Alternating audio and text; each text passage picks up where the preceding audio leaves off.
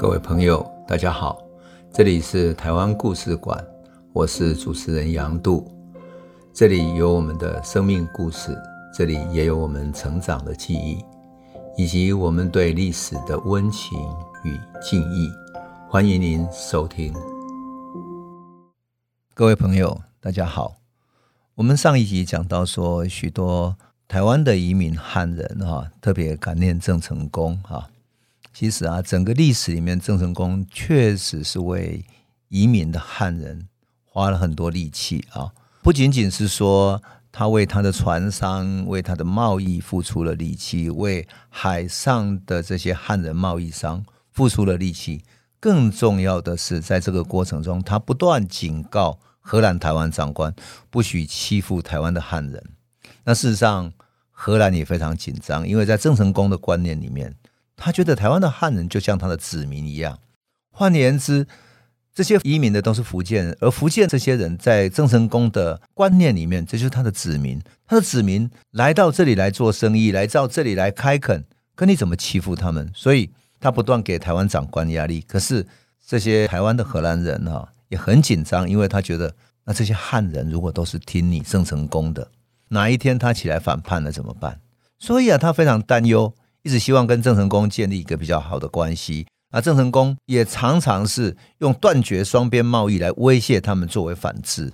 可事实上呢，在郭怀义事件以后，特别是郭怀义的反叛之后，荷兰对于台湾的这些汉人就更加紧张了。后来荷兰觉得两边这样紧张下去，我们上次讲过了，台湾的生意没办法做了，台湾的贸易没法做了，而荷兰的东印度公司最大的目标是什么？就是做生意赚钱，他赚不了钱，他在台湾待下去是没有意义的，所以他就决定派一个代表去跟郑成功谈判。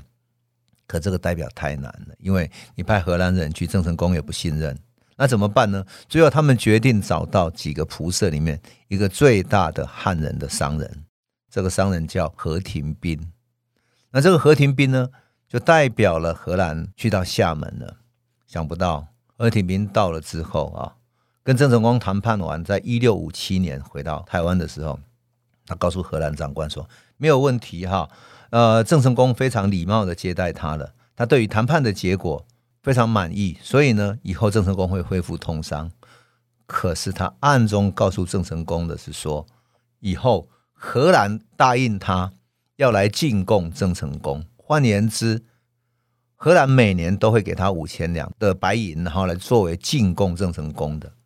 那事实上呢，何廷斌偷偷的在台湾，在各仆射之间收钱。换言之，何廷斌变成暗中帮郑成功在台湾收税。那一边等于说，以后如果郑成功来，会保护这些汉人，这样的一种承诺。然后他同时又告诉荷兰人说，郑成功已经给你答应给你通商了。于是。荷兰人一开始没有警觉到说：“哎，何廷彬怎么这么厉害？哈，好像已经成功了。”可是何廷彬私下做的是另外一件事情。等到后来有一天，荷兰人发现的时候，才觉得大事不妙。原来这个何廷彬居然是帮郑成功在收税的，甚至于等于是郑成功的代理人了。因此，他们打算找何廷彬算账。那是已经是一六五九年的时候了。台湾长官奎一发现了。他正要找他的时候，这何廷斌听到消息，坐上船已经逃到厦门去，投奔郑成功去了。而且他不是只有自己投奔而已，他自己还带了台湾的这个画好的地图、各地的地形图，乃至于他对于整个嘉义、云林、台南这一带的海岸边的地形，他非常熟悉。他是做了这么好的一个海商，所以他把这个地图跟地形。准备怎么作战的想法都已经放在脑子里面了，跑去跟郑成功讲。那他作为通义兼头家是这么了解的，所以他力劝郑成功什么呢？他说：“你不如把你整个部队移到台湾来。”而这个时候，郑成功去攻打南京失败了。失败之后，何廷斌劝他什么？他说：“台湾有沃野数千里，台湾的沃野哈很大。”他说：“实在是霸王之区。”若得此地，可以雄其国。你得到这个地方，可以变成一个国家。啊，使人来耕种，可以足其食，来耕种就可以了。那么基隆淡水呢，有萧黄硫磺，你可以做枪炮，而且它跟清廷隔着大海，他们无法打过来。而从台湾又可以通到各个国家去，四通外国。你如果买船在这里做生意的话，所有的船尾的铜铁啦，所有的这些东西，枪炮等等都不会缺乏。你把所有的兵军队带过来，十年生聚，十年教养，而什么呢？而国可富，兵可强，进可攻，退可守，足以与中国抗衡也。就这样子。他劝郑成功在线上台湾地图，还有台江内海的水路图。这个水路图很重要，为什么？因为台江内海那边哈很多沙洲，我们讲过了哈。台南云林这一带有什么几昆森？几昆森就是因为海上的沙洲在退潮的时候会浮现起来，然后那整个沙洲的地形好像一个大鲸鱼，有没有在海里面浮起来？所以叫昆森这样。那这样的地形里面，船当然很难进来。如果退潮的时候，所以。这个台江内海的这些水路哈，该怎么走，船要怎么走，非常重要，才能够进攻嘛。那郑成功听进去了，听进去之后啊，加上在大陆战争失利嘛，所以他就准备把台湾收回来。那荷兰人其实如果够聪明的话，应该早觉悟了。为什么？因为很多汉人早就已经听到消息说郑成功要来打了，所以啊，很多汉人就从澎湖啊，从厦门写信来劝在台湾。移民到台湾开垦的人说：“你赶快回来吧，你们快要发生战争了啊，小心啊！”这样子，这些消息已经到处传播。那事实上呢，荷兰人也应该觉悟，就是说有几万个汉人都在这里了。如果郑成功要来的话，加上何廷斌帮他带路的话，这种熟门熟路的，两边互相呼应，荷兰能够打得过吗？其实这个情势就是这样发展。因此，我们说啊，一六六一年四月，郑成功发动攻击啊。他先到澎湖，然后从澎湖再打进来台湾的时候，有人说他事实上看准了那个时候的气候，乃至于在雾中哈，他穿过那个台江内海，直接进到内海去。结果荷兰守卫的那些士兵看到早晨四月的那种大雾哈散去的时候，台江内海只看到一片郑成功的船只，然后那些风帆哈散布整个海面，如同森林一般哈，他们整个吓坏了。那事实上虽然是这样子，其实郑成功早就内部有汉人来接应了。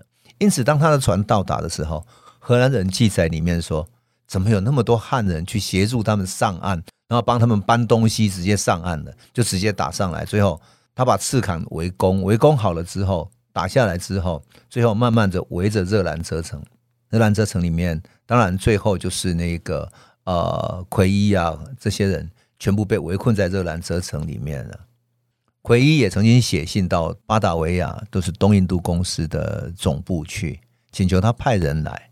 可是来的人根本好像无心救援、无心打仗一样，一旦碰上风暴，就觉得这个不行了。然后于是有几条船就被郑成功的军队俘虏。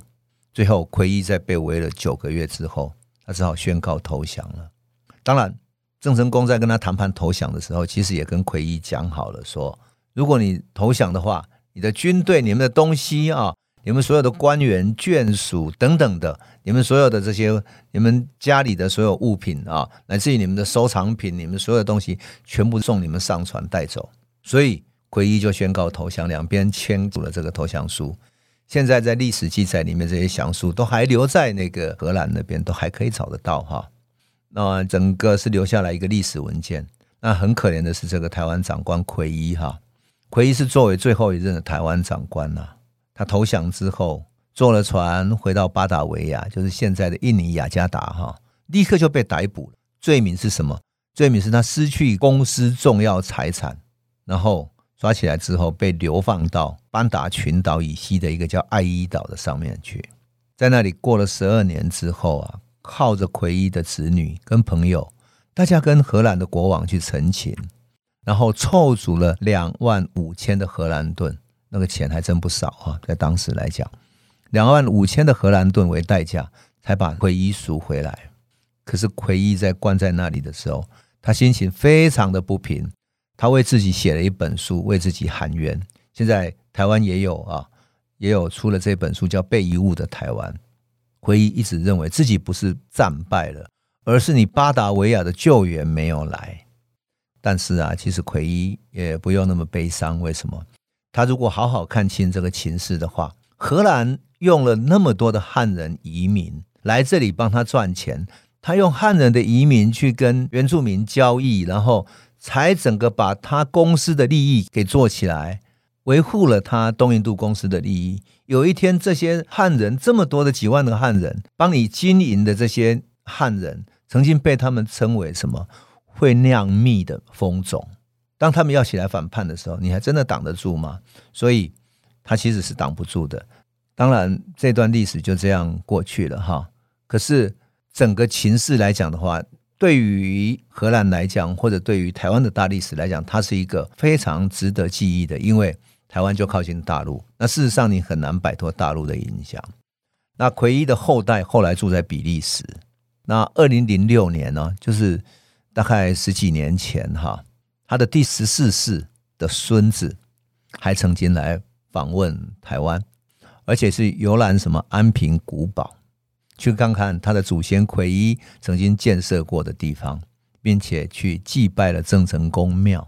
他感谢三百多年前对他祖先的不杀之恩，也就是他们订立了和平的协约，还留下他的后代哈。那我们来回顾一下，简单回顾一下郑成功。我觉得很少看到这么烈性的，在中国的武将里面这么烈性、这么刚毅的哈。我一直觉得他的性格里面有某一种跟日本武士相结合的背景。特别是日本当时是战国时代，所以那种烈性不是不是普通人的，不是传统中国儒家教育长大的。你想想看，他的母亲田川是在清朝打进福建南安的时候，他的族人都被杀了，他的母亲被奸杀强奸之后切腹自杀。郑成功居然把他母亲的肚子剖开来，洗干净他的身体，然后才让他下葬，然后把他所有的如金如斧全部脱下来烧掉，放一把火烧了。发誓要报仇，你就可以想见这是一个何等烈性的人。可他也很聪明的利用了他父亲给他的东亚的强大贸易网，去筹集他的军饷，筹集他的资本，继续打仗。所以整个郑氏家族在南中国海的这个实力为他所继承。我曾经读过的一个史料说，郑成功死后，郑经接任的时候，还在延续的这个系统，去日本什么？去日本结交了。为了反抗清朝而流亡到日本去的那些明朝的遗臣，请他们回来，愿不愿意来台湾帮忙对抗清朝？那郑经送给他的这一封信里面，还附了一个什么？附了一个海上的通行证，说如果你愿意来的话，你就可以持着这个海上通行证交给任何一家船家，他就可以在东亚做贸易。换言之，郑芝龙所建立的海上通行证，一直到郑经，也就是郑芝龙的孙子，都还有效，还在运作，而且还带给他们利益，作为他们对抗清朝的这种资本的来源。所以啊，我说郑成功真的很厉害哈，郑芝龙也很厉害。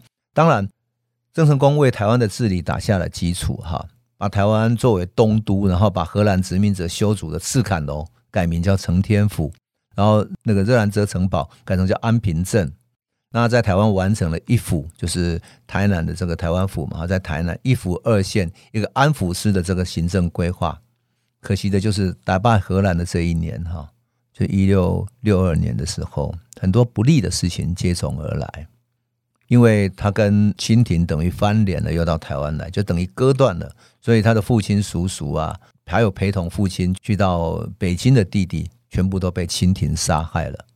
然后他看到菲律宾的西班牙人啊欺负汉人，他还写信给他说：“你不许欺负他们。”可是菲律宾西班牙人怕汉人跟郑成功呼应，郑成功如果来攻打马尼拉，他挡不住，所以干脆把一些汉人有势力的人都杀掉了，进行了一场大屠杀。所以也特别悲剧啊！更糟糕的是他的儿子郑经，郑经本来跟一个姓唐的一个世家的女子结婚了。那他是一个大的家族哈，可是两个人感情不好，但是不知道为什么，他就跟第四个弟弟的乳母，乳母就是什么呢？就是奶妈了哈，叫陈氏的私通了，而且还生下了私生子。生下私生子的时候，他不敢让郑成功知道，因为他知道他爸爸很烈性，而且深受儒家的教育，所以他就谎报说啊，我的妻子唐氏生孩子了。结果郑成功就很高兴啊，就派人去送了礼物。可是这个唐氏的他那个妻子啊。他的父亲跟郑成功是世交，就写信把来龙去脉跟郑成功讲了，而且大骂郑成功说治家不严，何以治国？哎呀，这个事情对郑成功简直是是一个奇耻大辱啊！他个性又那么强悍耿直，又深受儒家的教育，治军他又那么严格哈，谁要是违反了规定，他甚至于把他们处死啊！所以他怎么能够容忍自己的儿子这么干呢？所以他就下令在厦门的弟弟郑泰把郑经跟他的那个生下孩子的那个乳母要给杀了，连同连同谁呢？连同那个陈氏，就是那个乳母都一并要杀掉了。可是这个命令其实对郑经要整个他的要灭门了，郑泰实在做不下去，那郑成功更加愤怒啊！父亲死了，儿子乱伦，制裁又无效，然后偏偏他自己生病在台湾，而且在台湾，因为我们都知道，就像嗯，颜思齐到台湾也受到各种风寒，或者台湾这种特殊气候，水土不服，所以他整个身体突然生病了，那，病情越来越严重。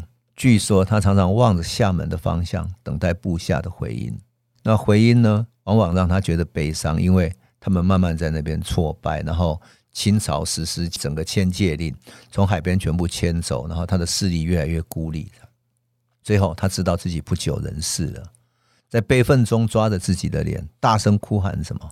无眼见先帝于地下，是没有办法见明朝的先帝于地下。”他呼喊着，最后死掉了。他一生怀着国仇家恨，抛却一切，最后孤坟以终的。可是他的悲剧形象啊，真的太深入人心了。所以整个台湾对他的记忆，仿佛是一直留存在民间。这已经不是什么政治啊，或者意识形态，或者朝廷政权所能够改变的。民间流传他所有的故事，因为民间要用自己的生命、自己的记忆去记忆这个人，所以。他开垦过的屯田，走过的地方，自然山川风景都附会跟他的神迹有关系。他吃过的鱼或者田螺叫什么？叫国姓鱼、国胜螺。南投县有一个国姓乡，就是说，因为他走过那里。台中市有一个草屯区，据说是郑成功的军队走过的时候，因为下雨天泥泞满地，所以他军队休息的时候就把草鞋碾的泥土敲一敲、抖一抖，好，就变成草鞋墩。所以草屯过去的名字叫草鞋墩啊，草鞋墩。台中市大甲区有一个铁站山一口见井，传说是他经过的时候没有水用，就喝不到水，口渴。郑成功拔剑刺到地上，就变成一口井，冒出甘泉。那新北市的这个莺歌哈山上有一块巨石，长得像一只老鹰，据说是因为郑成功军队经过的时候，有老鹰在山中吞云吐雾，危害百姓。郑成功下令军队用大炮把它轰死，怪鸟就变成石头，变成莺歌石。当然，基隆还有仙洞说郑军经过的时候缺乏白米，那神仙感念他们啊，就山洞自动流出白米等等的这些神话，其实就反映了什么呢？反映了台湾人、台湾民间对郑成功深深的思念，他们感念他是开拓台湾的始祖。为什么是开拓的始祖？因为在荷兰来之前的所有的汉人，郑成功都把他视为是他的子民，他要照顾的子民，甚至于为了这些子民，为了保护他们，所以不惜跟荷兰翻脸，不惜经济制裁等等的。因此，即使郑氏家族统治台湾只有二十几年，但是民间对他的怀念是远远超过其他的，而这个都不是任何政治能够改变的，是深入到民间的故事里面，深入到民间的记忆里面的。所以我是觉得历史有时候使我们会觉得，在反思的时候，知道说所留下来的记忆，唯有深入到民间里面，深入到人的心理里面，深入到人的情感里面，变成一种感念的时候，那是什么都改变不了的。你建了再多的铜像，建了再多的纪念堂都没有用，只有民间的那些庙宇，那些真正在心底深深的感念，才是恒久的。好，那我们今天就先讲到这里，谢谢。这里是台湾故事馆 Podcast，我们每周一、周五会固定更新新的台湾故事，请随时关注台湾故事馆粉丝页，按赞并分享。最后，我们工商放送一下：若你对本节目有兴趣，可以购买纸本的《有温度的台湾史》，更方便您阅读。本节目由中华文化永续发展基金会制作。连振东文教基金会赞助。